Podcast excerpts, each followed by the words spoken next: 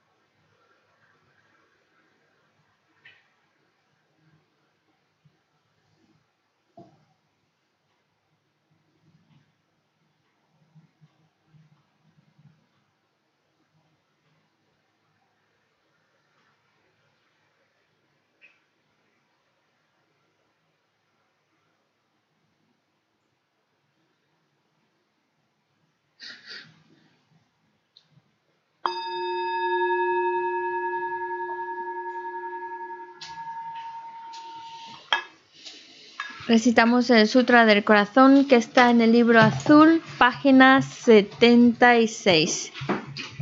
76.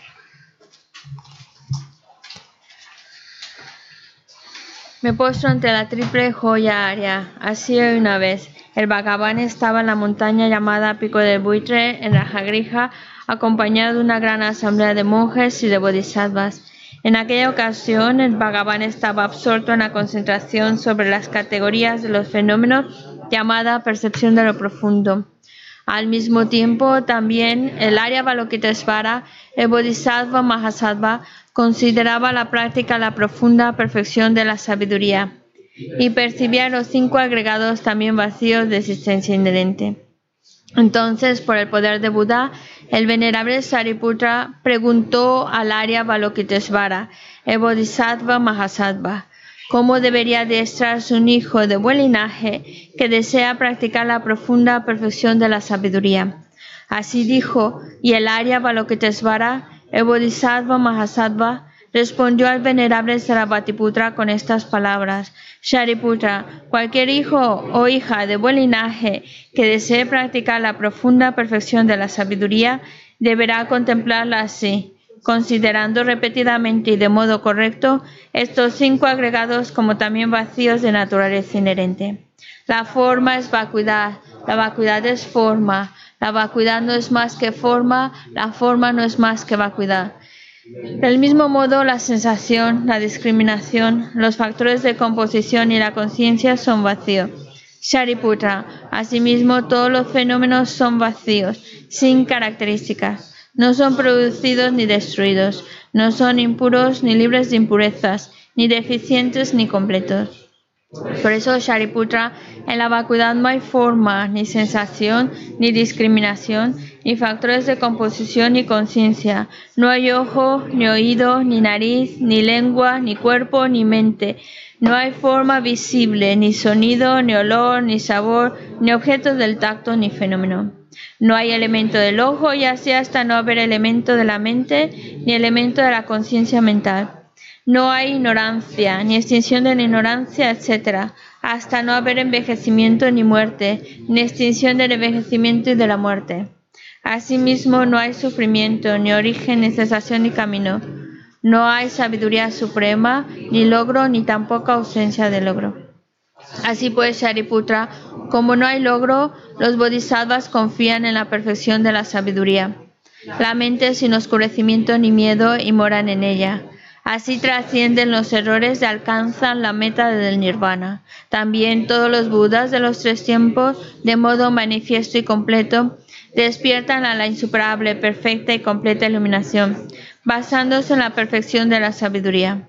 Por eso el mantra de la perfección de la sabiduría el mantra del gran conocimiento, el mantra insuperable, el mantra igual a lo inigualable, el mantra que pacifica por completo todo el sufrimiento, debe ser reconocido como la verdad porque no es falso. Este es el mantra de la perfección de la sabiduría. Tayata Om Gate Gate Para Gate Para Sangate Bodhisoha. Shariputra, así debe adiestrarse en la profunda perfección de la sabiduría el Bodhisattva Mahasattva. En ese momento, el Bhagavan emergió de la concentración y alabó al Arya Balokitesvara, el Bodhisattva Mahasattva, con estas palabras. Bien dicho, bien dicho, hijo del linaje, así es. Así es, la profunda perfección de la sabiduría debe ser practicada exactamente tal como has indicado, e incluso los Tathagatas se alegran. Después de que el Bhagavan hubo dicho esto, el venerable Sarvatiputra, el Arya Balokitesvara, el Bodhisattva Mahasattva y toda la asamblea junto con el mundo de los dioses humanos, asuras y gandharvas se llenaron de júbilo y alabaron las palabras del Bhagavan. Yo y todos los seres que me rodean buscamos refugio en Buda, buscamos refugio en el Dharma, buscamos refugio en la Sangha, nos postramos ante la Gran Madre Prajna Paramita, la sabiduría que ha ido más allá rodeada de todos sus hijos y de las asambleas de Budas y Bodhisattvas de las diez direcciones. Por haberos hecho postraciones a todos vosotros, que estas palabras de verdad se hagan realidad. En el pasado, Indra, el rey de los Devas, reflexionó sobre el significado profundo de la sabiduría que ha ido más allá y recitó las palabras profundas a diario, gracias a lo cual los maras, seres malvados, fueron ahuyentados. De la misma manera también yo reflexiono sobre el significado profundo de la Gran Madre Prajna Paramita y recito diariamente las palabras profundas. Las enfermedades, posesiones de espíritus, malas condiciones, las direcciones negativas, lo que sucede debido al karma del pasado y a las condiciones inmediatas, que todo esto se extinga, que desaparezca, que se apacigue. Me postro ante la asamblea de Dakinis en los tres chakras que permanecen en el sagrado yoga de usar el espacio. Por vuestros poderes de, clarividencia y emanación mágica, cuidad de los practicantes como una madre a su hijo. Aka Samara Sashadara Samara Yape.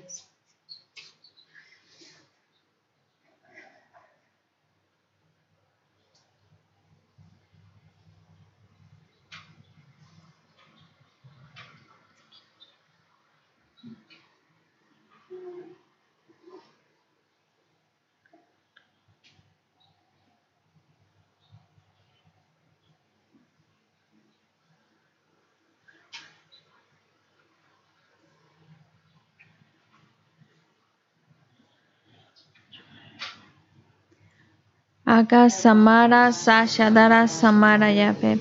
Tayata Om Gate Gate Para Gate Para Sangate Bodhisoha. Por las enseñanzas de las tres joyas supremas que poseen el poder de la verdad, que los obstáculos internos y externos se transformen, que se disipen, que se apaciguen. Shimtin Kuruye Soha que todas las fuerzas negativas opuestas al Dharma sean completamente apaciguadas, que la hueste de 80.000 obstáculos sea apaciguada, que seamos separados de los problemas y las condiciones dañinas para el Dharma, que todos los goces estén de acuerdo con el Dharma y que haya auspiciosidad y felicidad perfecta aquí y ahora mismo.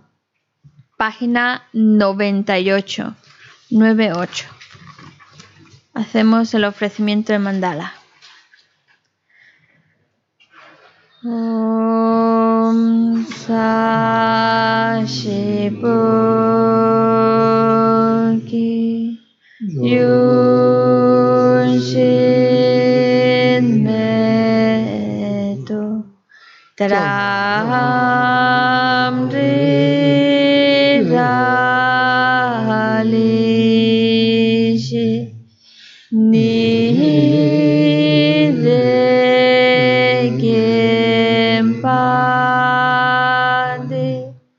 So.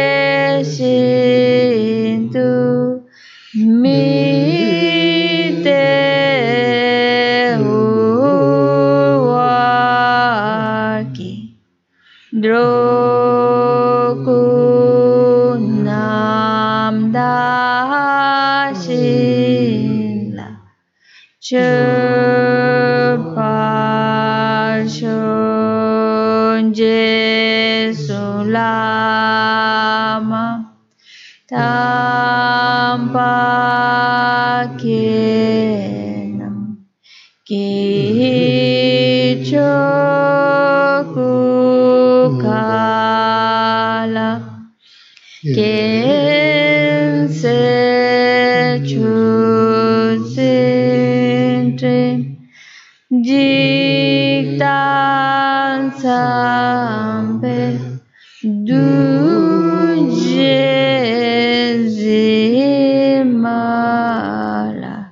sabge chokichar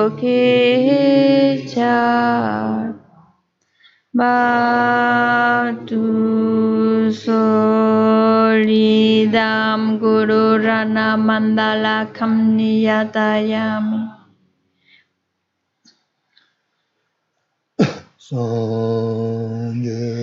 Chudan soki chonam la chanchu bardo dani kyausuchi.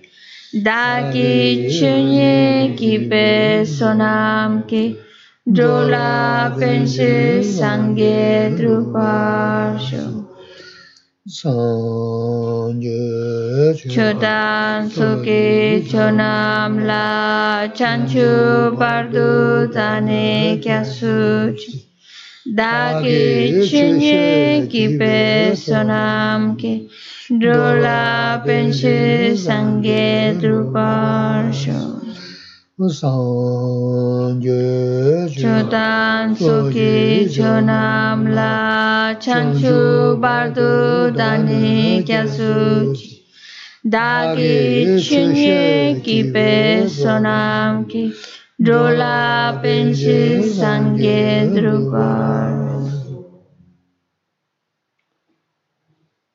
먼저 넘겨 타다 있는 거 심지 담겨 둔데 안하면 양다 법조가 생겨 고바는 무지 지내지 또 보자 대체도 있는 담배 쉬어서 뭐 니냐배 군은 군지를 벌레 봐서 잡혔어 Tratemos de escuchar estas sagradas enseñanzas con una mente que desea ir creando las causas que lo lleve al estado perfecto, al estado completo, al estado de un Buda, y así ser capaz de guiar a todos los demás seres que han sido nuestras madres y que son vastos como el espacio, y llevar a todos estos seres a ese mismo estado iluminado.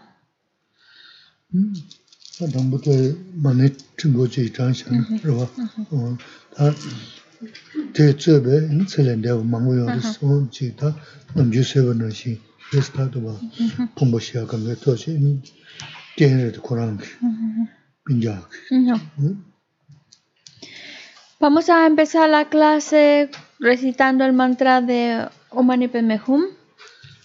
Para los que, bueno, es un mantra muy facilito, Om Mani Padme Hum. Es, eh, vamos a dedicarlo, pues como siempre, tratamos de pensar en todas aquellas personas que nos han pedido que recemos por ellas, en todas aquellas otras personas desconocidas para nosotros que están pasando por, por enfermedad o por, por, por la muerte. Y en especial pues dedicamos al, por el cuñado de Migue que ha fallecido esta madrugada. Y así como ahora decimos su nombre, así como ahora pensamos en alguien en particular, pues eso nos tiene que traer a la mente tanto a conocidos como desconocidos que también están pasando por situaciones difíciles, que por enfermedad o por muerte. ओम मानि पेद्मे हुम हो मानि पेद्मे हुम ओ मानि पेद्मे हुम ओ मानि पेद्मे हुम ओ मानि पेद्मे हुम हो मानि पेद्मे हुम ओ mani bedmehum. Om mani Padme Hum. Om mani Padme Hum. Om mani Padme Hum. Om mani Padme Hum. Om mani Padme Hum. Om mani निवेद में हूँ हो माँ निवेद में हूँ हो माँ निवेद में हूँ हो माँ निवेद में हूँ हो माँ निवेद में हूँ हो माँ निवेद में हूँ ओ माँ निवेद में हूँ Om Mani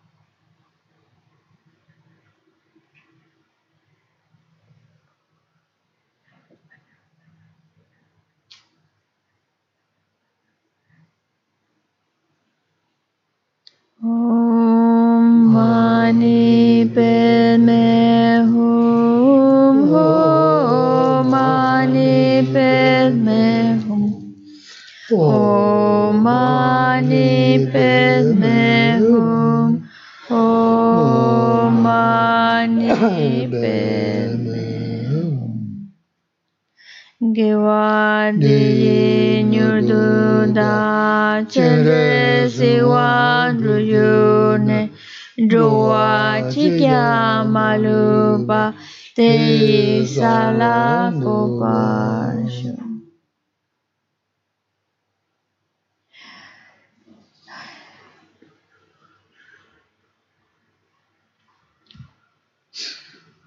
예, 다, 음, 지, 지만 저거 있는다, 다다 있는다, 지, 다, 남바이 이만 이만 되게, 만도 장통은 또 지금 편도야 그랬어. 근데 만 잡아 인지 뭔지 남바 인구요 말았어. 가르스는 similar. 다, 까지 배바시는 상, 심 상부치야. 나지 그랬어.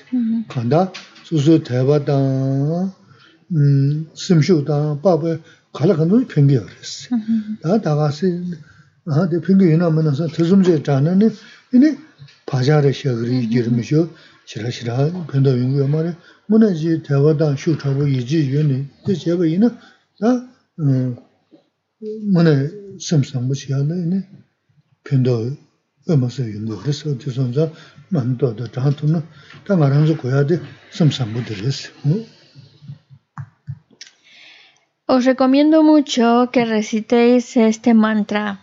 cada uno. Además es un mantra muy sencillo que lo puedes estar recitando mientras vas andando o cuando estás sentado. Pues es algo que es muy fácil de recitar y que no importa si uno es budista o si no es budista independientemente de si nos creemos o no budistas, es un mantra que nos va a beneficiar mucho. ¿Por qué?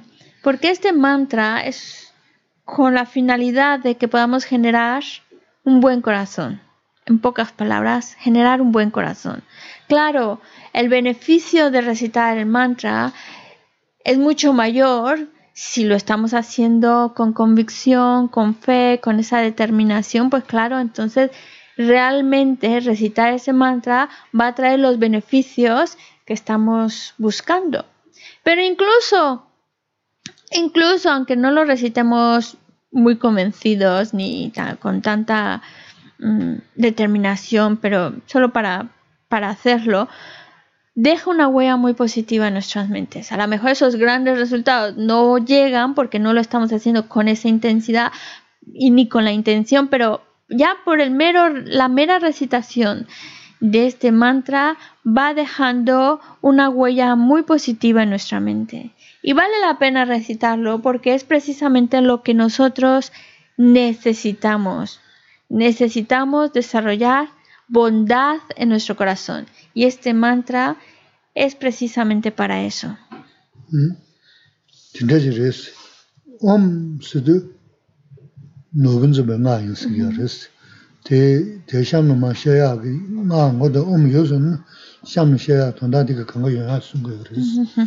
샹게 마네 빼마 마네 빼마 써야 되네. 다다 남배치고 나 사부 쉬우시게 알았어 어 데이터도 싫어. 근데 데이터도 싫어 싫어. 인도 다 너급 쉬어야 안 하잖아들스 알아다 간다. 던지 어 남게 타다니 무슨 지 탐제 돈다. 네 저거 산제 고모 두 대제도 최년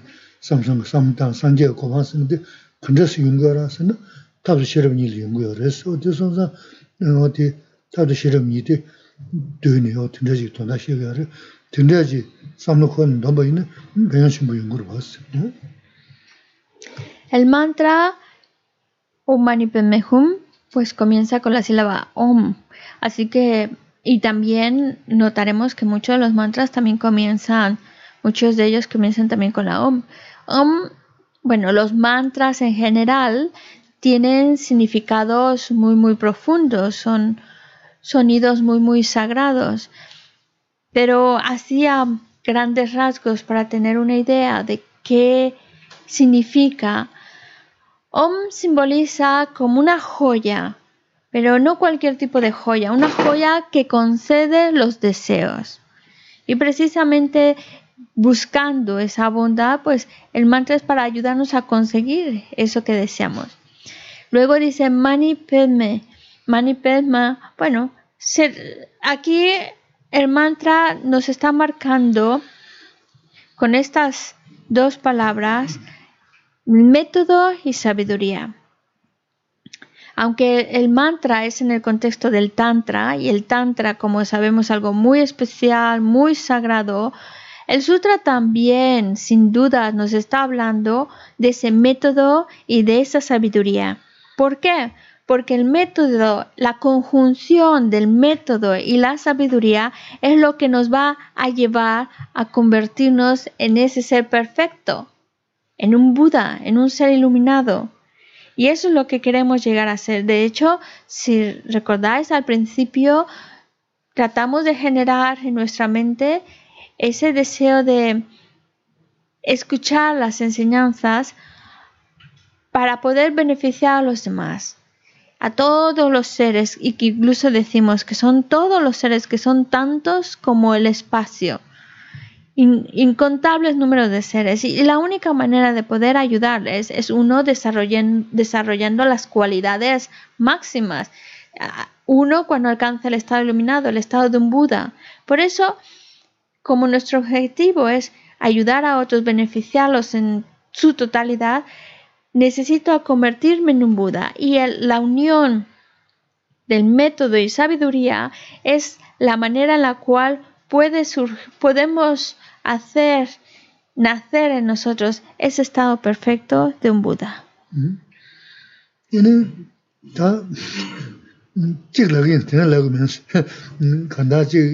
sim chenyen do nyokden dos. Eh, yegi chuk yo res. Yegi chuk digi panda mangzo kore jasa chuk yo res. Eh, tegi tigu kagi isi yo res. Eh, ta tega laz mendo kwaas.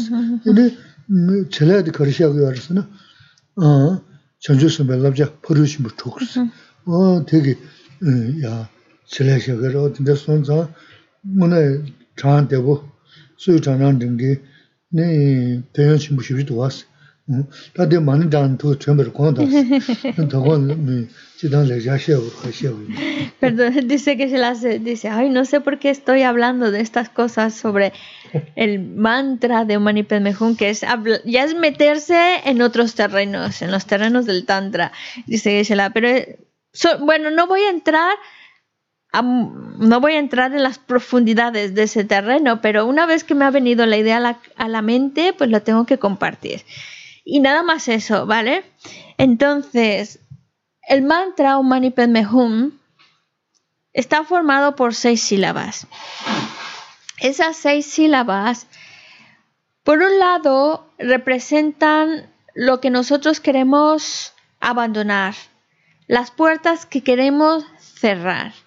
Y lo que queremos cerrar y abandonar es el samsara. Y el samsara está formado por seis, es decir, uno está en el samsara y si está en el samsara está en alguno de los seis reinos. Y eh, Om Mani Padme Hum, cada sílaba, por un lado simboliza el cerrar, el caer en alguno de estos seis reinos que conforman el samsara. A fin de cuentas, cerrar las puertas de renacer continuamente dentro del samsara. Eso es lo que no queremos y eso es lo que en cierta manera recitar el mantra es para cerrar esas, esas, esas puertas. Pero por otro lado, eh, las seis sílabas también representan cualidades que queremos ir logrando y en este caso representa el conseguir lo que llamamos las seis perfecciones, seis sílabas que representan cada una de las perfecciones que nosotros quisiéramos alcanzar con el objetivo de, obtener ese estado iluminado.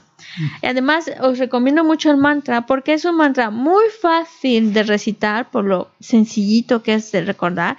Es un, fácil, es un mantra también que todo mundo, sea cual sea su creencia, da igual, puede sin ningún momento, sin ninguna sin ningún problema recitarlo y los beneficios de hacerlo son inimaginables.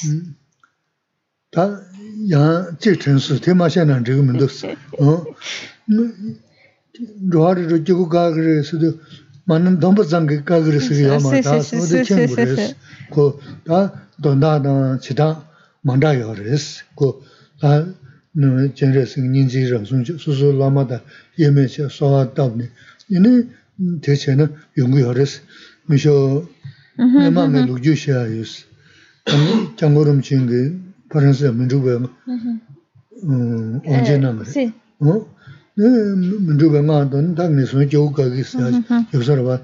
바슬로나 돈은 마 폼던. 여러분 이제 순주가 여러분 이제 진짜 송연아 만나면시 계지 근데 주인 하고 막. 음. 근데 민주배가 돈은 내 손에 내 가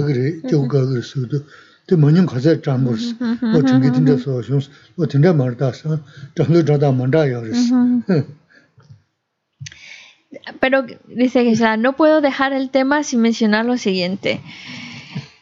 Hemos dicho que el mantra es muy, muy beneficioso y que representan las seis sílabas, representa el cerrar el ir cerrando las puertas a los seis tipos de renacimientos en el samsara. Pero no, no me malinterpretéis de decir, bueno, pues ya recitando Mane Mejun ya no renazco en ninguno de los seis reinos. No es así de fácil. Ya quisiéramos que las cosas fueran así de sencillas, porque no es tanto repetirlo por repetirlo, sino también implica mucho la manera en la cual lo recitamos. Por un lado, la recitación, por un lado, nuestro actuar. Porque este mantra Mani Padme Hum es el mantra del Buda de la gran compasión, Chenrese. Entonces, el objetivo a fin de cuentas de estar recitando el mantra es que para que podamos desarrollar esa gran compasión, que esa cualidad nazca en mí. Y claro, ese actuar con compasión y, llevar a cabo el adiestramiento que nos están indicando en las enseñanzas es para definitivamente cerrar las puertas a esos seis reinos de existencia. Pero también no solo es recitándolo, es decir, hay un actuar, una conducta que vamos cultivando, pero vamos con el mantra, vamos como dejando esa impresión, esa semillita de ir desarrollando esa gran compasión, pero se vuelve también más poderoso con la intensidad, con la determinación, con la confianza que lo recitamos, al igual que también, pues, que si eh, con esa confianza correcta en el maestro, que lo vemos uno con el propio Chenresi y en ese Chenresi que a fin de cuentas es el maestro, yo confío en mi oración, pues claro, todo eso lo hace mucho más poderoso, todo eso va dejando una energía más poderosa dentro de nosotros, nos va llevando a ir cultivando esa gran compasión que a fin de cuentas junto con el adiestramiento va a cerrar las puertas a los seis reinos de existencia. ¿Por qué lo dice? Porque dice, os voy a contar una historia verídica. Su santidad, el Dalai Lama, en una ocasión en Francia, dio la gran iniciación de Mitrupa. Y claro, cuando estaba dando esta iniciación de esta deidad, eh, se traduce también como el inamovible, entonces estaba dándola y en, algún momento del ritual pues se tiene que hablar del mantra de Mitrupa y de los beneficios de recitar este mantra. Y uno de los beneficios es que purifica tus negatividades y por lo tanto te está ayudando para no renacer en los reinos desafortunados. Pero claro, también influye mucho cada persona cómo lo escucha y dice Geshe-la también, y los traductores cómo lo comentan, que claro, una, fue a la iniciación, volvió aquí y recibió una llamada telefónica de Barcelona diciéndole cuántas veces hay que recitarlo para no renacer por ahí en reinos desafortunados porque me interesa mucho eso. Y claro, Geshe-la dice, pues yo no lo entendí así, yo, en realidad no es así de sencillo, cuánto como receta de médico, no, es también tu trabajo personal, tu trabajo interior, como, y todo eso apoyado, reforzado y energetizado con la recitación del mantra.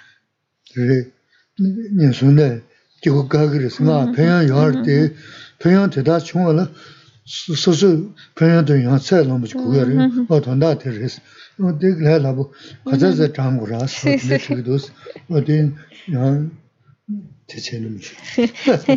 porque cuando uno recita un mantra, y es verdad que el mantra de Mitrupat es un mantra muy poderoso que para que uno purifica de tal manera para que no puedas renacer en los reinos inferiores o desafortunados. Tiene muchos beneficios y, y, es mucho, muy poderoso, pero también hay que tomar en cuenta que es más poderoso y más eficiente el mantra cuando lo estamos recitando con convicción, con una mente que está eh, eh, impregnada o una mente que lo que recita también lo está como eh, ha hecho una reflexión, una, hay un adiestramiento que impregna su mente que hace de la recitación del mantra mucho más poderoso.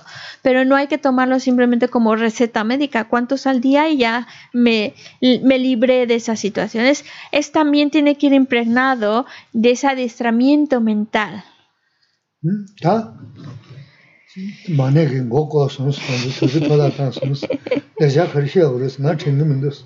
Y bueno, mi intención para nada era hablar del mantra Om Mani Padme Hum. Recitar el mantra nos ha desviado un poco del tema, porque el día de hoy, pues, más que nada hablamos sobre, es como una charla para ayudarnos a encontrarnos mejor. Así que, ¿de qué hablamos hoy? Jorge, la, oh. Jorge, ¿de qué tema quieres que hablemos hoy?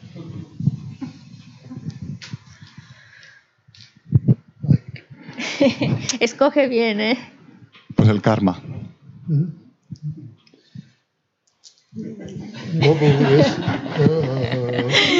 Me voy a quedar sin gente, dice que la van a escapar. Es que creo que es muy importante. Ya, ya. ¿Mm?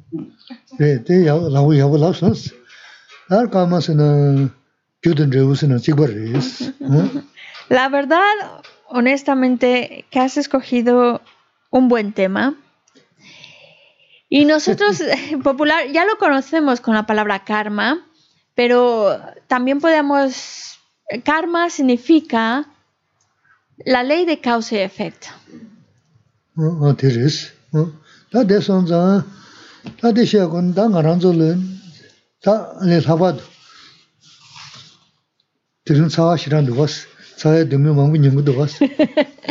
Y bueno, vamos a hacer la cosa más práctica.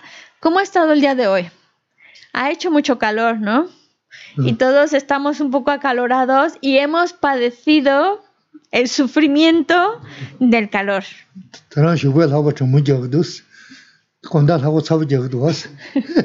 Por la mañana, ya temprano, ya estaba haciendo calor. Y además aquí tenemos un calor húmedo, que ya estamos sudando desde la mañana. Y ahora ya es de noche y sin embargo sigue estando ese, ese calor y seguimos sudando todavía.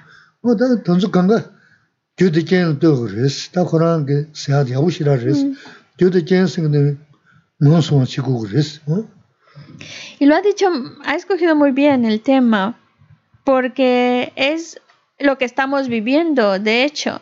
Si ahora estamos padeciendo de calor, si nos, estamos sudando de calor, toda esa experiencia es resultado de causas y condiciones.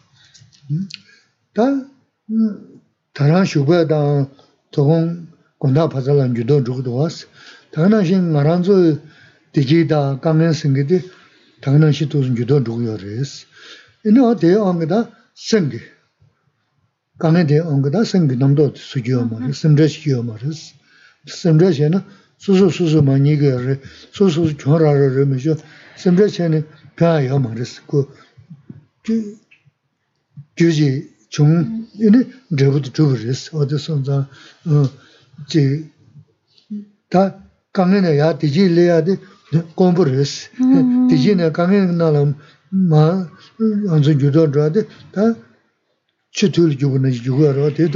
dinda chungdu ini samdra ma ji rushi samdra chi na zani kiawa te ya ma re, ta dila ini samlo khari tongu res na ini namju kaya she ya di res.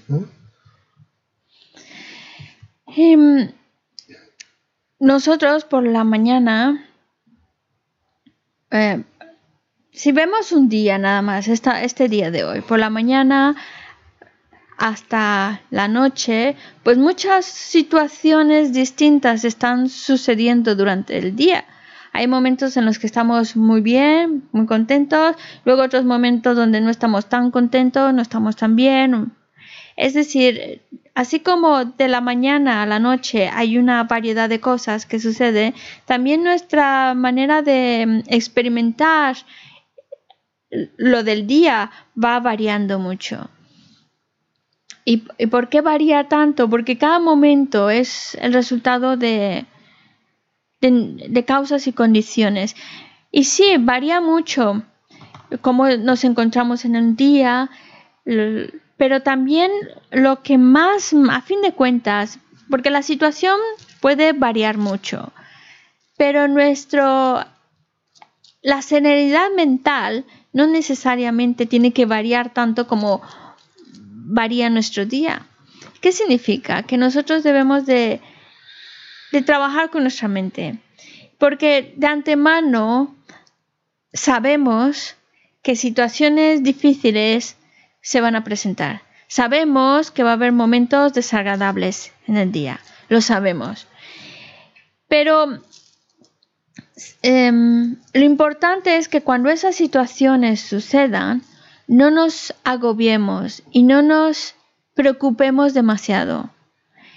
La manera de no preocuparse, angustiarse ante situaciones difíciles es utilizando la propia mente, porque es la mente la que crea ese pensamiento, esa angustia, esa preocupación, pues utilizando la misma mente, darnos cuenta de que ese estado mental de agobio, angustia, preocupación, no me ayuda en nada, no me ayuda a, a encontrarme bien, obviamente no me encuentro bien, y que no estoy enfrentando esas situaciones de la mejor manera posible. Al contrario, la vuelvo más difícil, más pesada, lo veo como algo cada vez más grande que me agobia. No me ayuda, al contrario, solo me perjudica. Además, hay que también reconocer que lo que estamos viviendo, cada situación que vivimos, tanto las buenas como las malas, son resultado de acciones que hemos creado en el pasado. Acciones que son causa y las condiciones que se presentan, pues entonces la causa y la condición se presenta, entonces madura un resultado. Y eso es lo que estoy viviendo, las consecuencias de mis propias acciones. Y la cuestión es que, pues, vivo dificultades, las, acepto esa situación y trato de que esa situación no me hunda, sino pues me mantengo bien. Incluso mantenerse en calma y mantenerse transformarlo en algo que nos ayuda a crecer y a encontrarnos mejor, a ser mejores.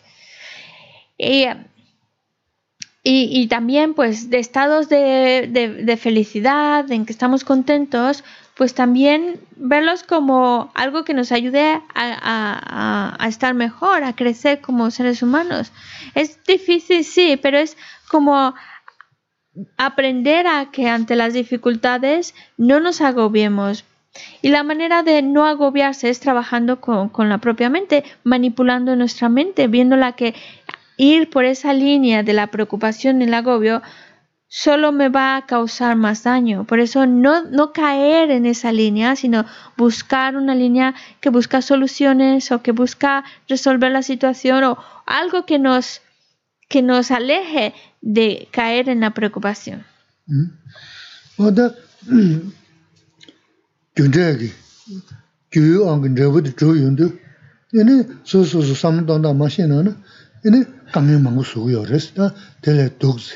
네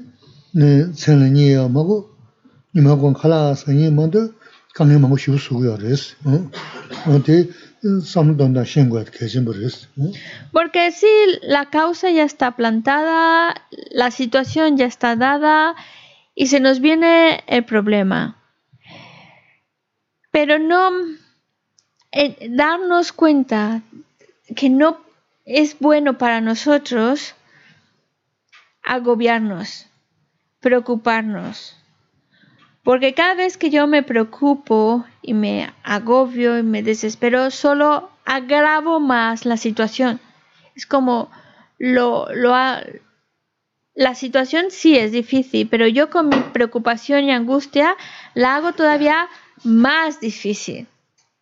Y mucho más difícil. a tal grado que ya no se me va el sueño, se me va el apetito, no solo se me va el, buen humor, sino que ya no puedo, no me encuentro bien, aunque esté en un lugar bonito y agradable, no lo puedo disfrutar porque esa preocupación, esa angustia está haciendo que yo esa situación la vea mucho más pesada, más difícil de lo que realmente es.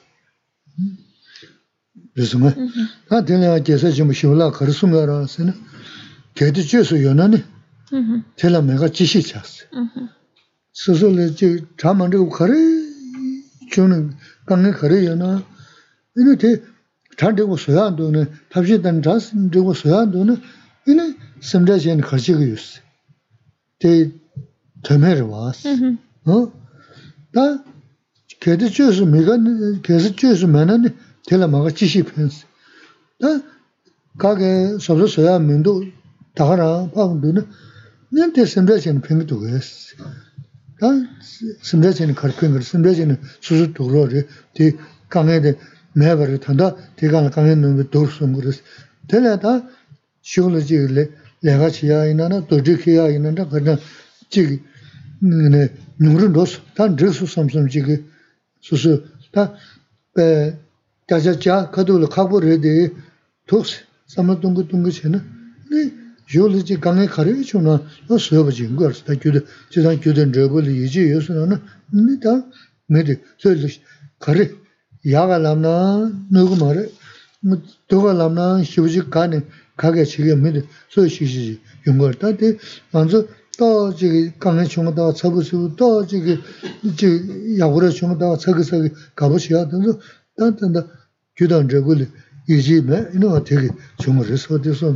고 또 저기 이제 야구를 총다 쳐서 가보셔야 된다 단단다 교단 저벌이 이제 매 이거 되게 정말 소대선다 yudan dragu le iji nyagwa kaya bari kanda cha mandrigu kari chungna ku susu gyuji san chungu risi. A dili sobda soya inu inu sobda soya soya inu soya mana ta shukun lega laya dama suna nga nyunga nyungu songar basi ta kiawa nga ji kaya lengi inu ni kaya lengi mana inu tina samda nyaya kabu risi. Shantideva, un gran erudito, dijo Cuando tienes una situación difícil y tienes solución, entonces ¿para qué preocuparse? Es inútil. Mejor enfoca tu mente a resolverlo. Y, tiene toda la lógica posible. Si tenemos un problema y podemos resolverlo, en vez de estar gastando energía, estando ahí pensando qué mal estoy, que preocuparse y angustiarse, mejor buscamos ser más e, eficientes, enfocar mi mente a resolver esa situación. Porque ¿para qué sirve angustiarte? No solucionas. Entonces, enfoca tu mente a resolver el problema y no a arrastrarte por la preocupación. Pero incluso, también Shantideva dice, incluso aunque estemos hablando de un problema del cual no tiene solución, pues también ¿para qué te preocupas? Sigue siendo igual de inútil el preocuparse y angustiarse. Para, hay que pensarlo por nosotros mismos. La angustia, la preocupación, ¿de qué me va a servir? ¿En qué me ayuda? ¿Resuelvo el problema preocupándome más? Sabemos que no. No resolvemos nada. Al contrario, entre más me preocupo, más me angustio, peor se pone la situación. Yo me pongo peor, no veo opciones, me agobio, me angustio y lo estoy viendo cada vez más, más, más, más pesado, más difícil de llevar ese problema. Además, bueno, por eso no hay por qué preocuparse, porque no te ayuda, solo te perjudica. Y también puedes pensar otra línea de pensamiento que puede haber, es decir, bueno, pues si estoy pasando por esta situación, que no es nada agradable, es porque en el pasado, pues, creé las causas para ello. He creado acción incorrecta y ahora estoy, probablemente hice lo mismo y ahora estoy, pues, viviendo las consecuencias de mis errores, de mis acciones incorrectas y ya está. Es como para quitarle ese peso de angustia, ese peso de desesperación que no te va a ayudar ni a resolver el problema, ni mucho menos encontrarte bien mentalmente. También es verdad que al 100% no vamos a estar, tengo este problema, no me preocupa, estoy muy bien, ya veo soluciones.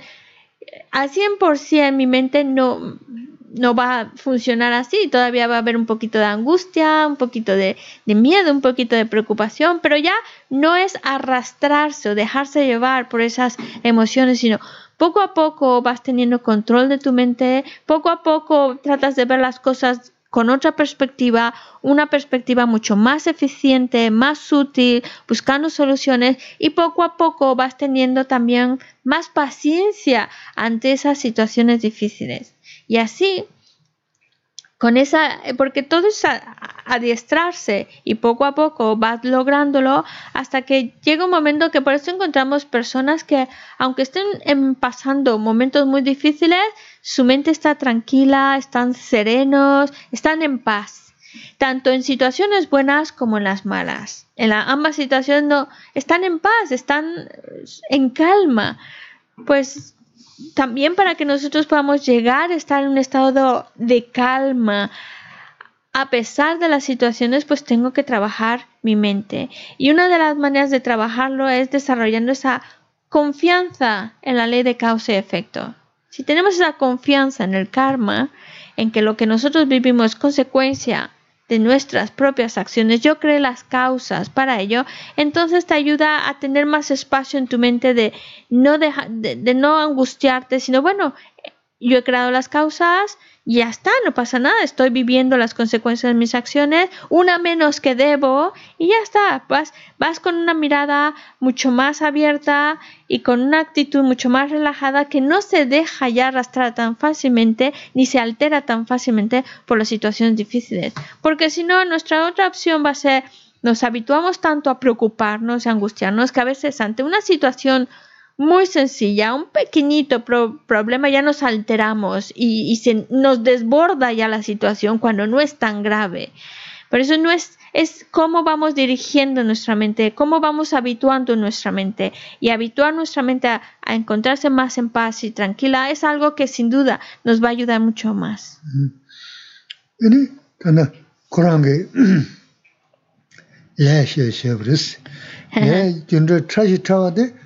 ene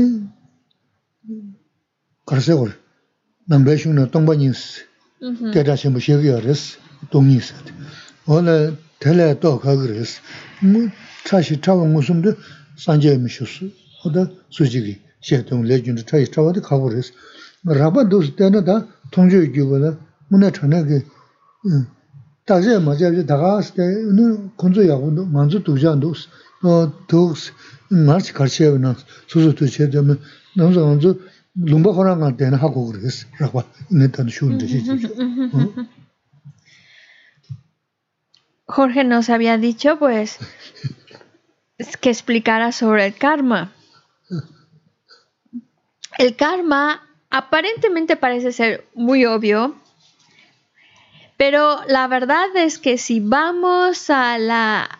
sutilezas, a si es, explicar el karma con todos sus detalles y sutilezas, y ahí nos metemos en una situación difícil, porque nosotros a lo mejor si hemos escuchado sobre el budismo, habremos escuchado sobre el tema de la vacuidad. El tema de la vacuidad suele ser un tema muy complejo, muy difícil de entender, pero el del karma y sus sutilezas es todavía mucho más complejo. Por eso se dice, solo un Buda es aquel que sabe las minuciosidades del karma, es decir, exactamente qué ha hecho una persona, exactamente en qué momento, qué renacimiento, qué situación, para que experimente ahora esta, esta, estas consecuencias. Eso solo un Buda lo puede saber. Así que es un tema a, grandes rasgos, por supuesto que lo podemos explicar y por supuesto que vemos la, la lógica de ello pero en sus puntos más detallados ahí ya es más difícil poderlo, poderlo ver. Y eh, incluso, pero decía que es algo que no solo basta con escucharlo o leerlo, hay que analizarlo por nuestra cuenta y analizándolo con lo que con la situación en la que estamos o en el país en el cual vivimos.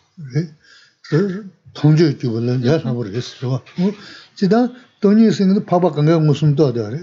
네 진짜데 무슨 당그 산제 무셔요 말. 어디 순자 차와데 어디 저스티다 다 내가 하버서 거르스는 지 룽바제 간테는 미상하게 찬지 타주 배 다바 리신. 거르체 내가 세는데 거르치고는 그 강가 안에 야간 써야지. 용도 왔어. 가셔 거르 제가 잠 먼저 쉬지. 용되고 왔어. 어데 gyume jime la yon yon ma resi. No susu gyuji suyo resi. No gyuji saba resi. No tesa tena samdana ta rangyo rangi tong chiji lo susu gyu san san susu yung re. Inda tena semre chiya mandu samu. No tena pendo yung re. Tena naya hama resi do tena ta shobro de shimba ina sonam takda tuzu chiga che tabaya lega kanga chigba che na la shulu su tanda su tu yundu chikwa tsaano yaa yaa mara. So de su su nime gyujin den chungri so de nezu de tu samdana ine tole habu yaa res. Hay mucha, obviamente, cuando hablamos del karma, solo podemos entender a grandes rasgos, porque como ya explicó, las minuciosidades exactamente qué fue lo que hizo, en qué momento, qué verso que trae tal, tal, tal resultado. Eso solo un Buda lo sabe. Y es algo muy, muy, es, un conocimiento muy profundo que por eso solo un Buda lo sabe. Incluso la vacuidad, que sabemos que es muy complicada. Eso no hace falta ser un Buda para ver la vacuidad cualquier ser aria o ser superior está percibiendo directamente la vacuidad. Pero cuando hablamos de las minuciosidades, los detalles mínimos del karma, eso ya solo un Buda lo ve directamente. Pero nosotros podemos tener por lo menos una idea general de cómo es que es el karma. No sabemos exactamente la acción que hizo para que experimente esto, pero sí una idea general. Y lo podemos ver con lo que está sucediendo a nuestro alrededor, donde vivimos, donde estamos. ¿Por qué, por ejemplo, podemos preguntarlo, ¿por qué hay personas que parece que todo les va bien en la vida? Que si quieren montar negocio, pues es el negocio del año. Que si quieren hacer tal cosa, les sale bien. Que si hacen otra, les sale muy bien. Y hay otros que, pobres, que intentan, le intentan y no les sale. Y lo intentan y tienen todo para que sea un éxito, es una buena idea, pero no funciona, no funciona. ¿Por qué a unos sí les funciona cuando no ponen tanta energía ni tanto empeño y otros que sí de verdad no les, no les funciona, no, no sale la cosa como ellos esperaban?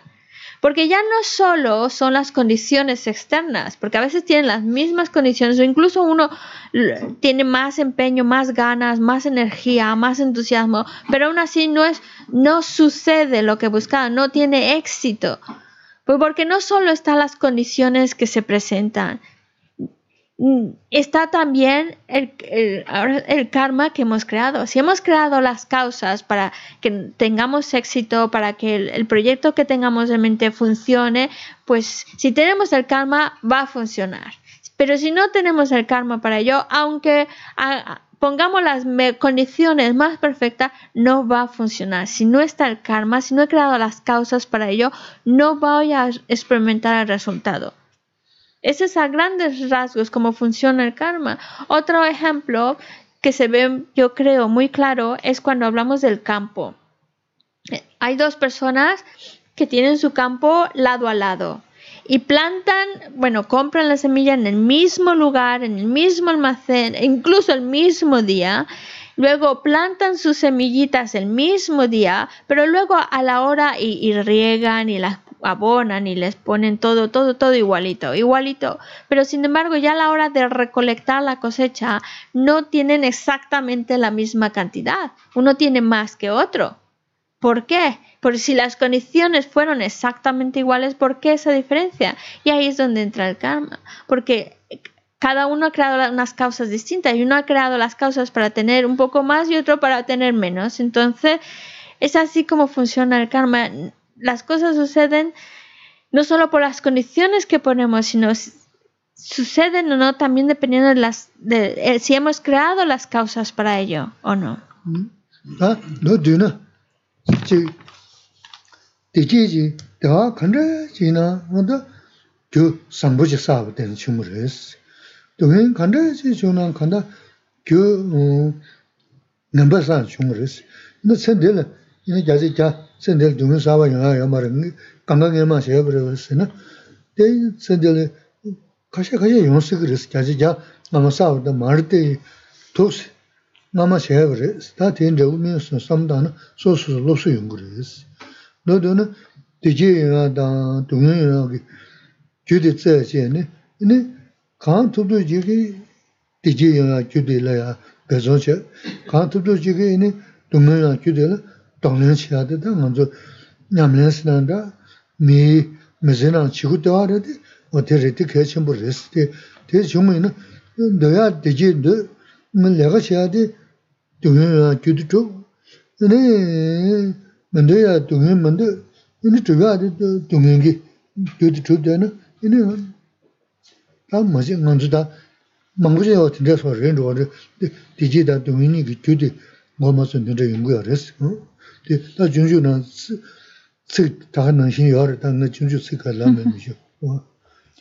Y la, vale, hay una relación, el resultado, la consecuencia, depende de la causa. Según ha sido la causa, va a ser el resultado. Entonces, felicidad y bienestar es resultado de acciones correctas, mientras que el sufrimiento, las dificultades, son resultado de acciones incorrectas. Nosotros, en nuestra vida, pues a veces vivimos situaciones muy agradables, mucho bienestar y otros momentos en los cuales pues tenemos problemas y sufrimiento.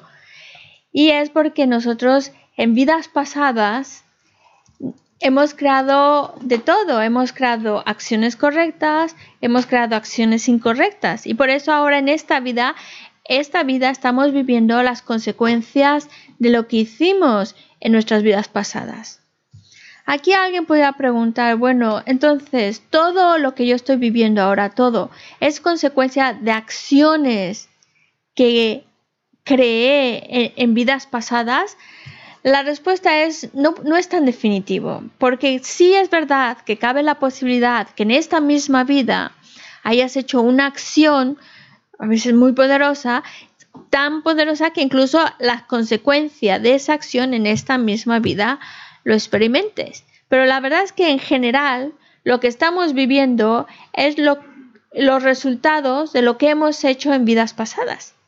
Y también para nuestra mente es mucho mejor plantearlo que lo que vivimos, mis experiencias, buenas o malas, son consecuencias de lo que hice en mis vidas pasadas. Es mucho mejor Porque entonces nos podemos enfocar mejor nuestra mente, mejor nuestras acciones y no estar gastando tanto tiempo a ver qué he hecho eh, hace dos años, tres años. No, mejor pensarlo, es mucho más sano y mucho más, eh, más productivo para nuestra mente pensar, bueno, son consecuencia de mis actos en vidas pasadas, saber qué habré hecho en mis vidas pasadas y es lo que estoy viviendo ahora. Pero esa manera de plantearlo también es para, para decir, bueno, si lo que yo quiero es bienestar, entonces, sin duda, tengo que esforzarme en crear acciones correctas. Y si yo ya no quiero experimentar sufrimiento y problemas, pues entonces tengo que dejar de crear acciones incorrectas. Y esa es la práctica. Muchas veces hablamos de practicar, practicar una práctica espiritual. Precisamente esa es la práctica de nuestra vida. o esa debería ser nuestra principal práctica en nuestra vida. Esforzarnos por cultivar acciones correctas y, y dejar en la medida que podamos ir tratando de ir dejando atrás acciones incorrectas. Porque eso, a fin de cuentas, es lo que nos va a traer felicidad. Porque si yo estoy creando acciones correctas, estoy creando causas para bienestar. Mientras que si estoy creando acciones incorrectas, estoy creando causas para experimentar sufrimiento, sufrimiento y sufrimiento. Porque muchas veces pensamos, yo quiero ser feliz y es verdad, queremos ser felices queremos bienestar, pero mis acciones solo son incorrectas, incorrectas. solo estoy creando causas para sufrir. Y a lo mejor mi deseo de ser feliz es muy fuerte, pero si las causas para eh, sufrir son tantas, voy creando una detrás de otra, aunque mi deseo de ser feliz sea muy fuerte, voy a experimentar sufrimiento porque son, es el tipo de acción que, incorrecto que va a traer como consecuencia sufrimiento. Por eso hay que tener muy claro, ¿quieres ser feliz? Entonces hay que crear acciones correctas. ¿Quieres dejar de experimentar sufrimiento y malestar? Pues ve dejando atrás acciones incorrectas.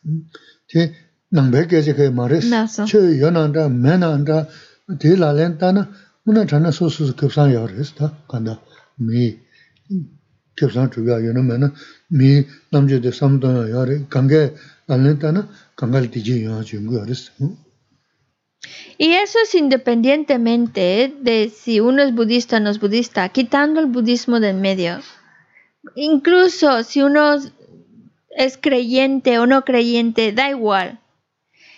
Da igual tu filosofía, da igual tu creencia, da igual tu religión. Si tú actúas de manera correcta, el único que va a salir ganando eres tú mismo.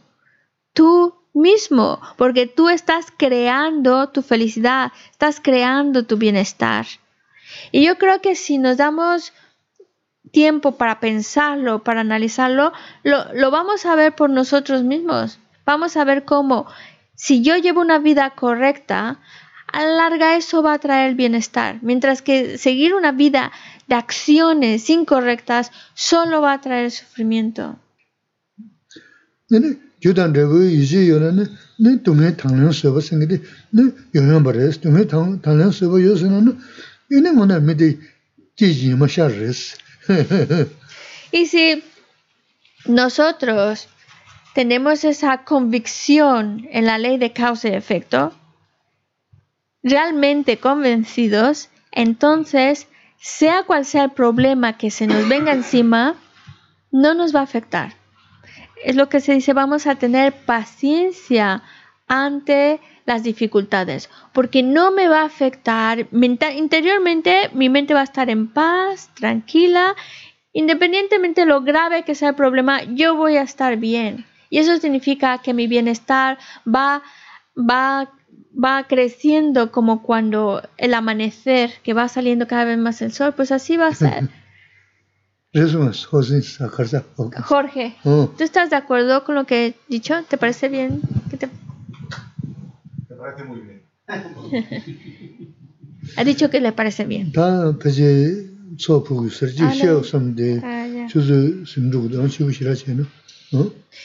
Bueno, Geshe-la dice que él todavía tendría muchas cosas más que comentarnos, que contarnos, pero el día de hoy es uno de esos días que en el calendario tibetano hacemos una práctica de ofrecimientos, entonces por eso tenemos que dejar aquí la charla para hacer nuestra práctica. Son unas oraciones en las cuales estamos ofreciendo lo que está en el altar. Y si alguien puede llamar a Paloma porque quería hacer la práctica. Vamos a ir al libro rosa.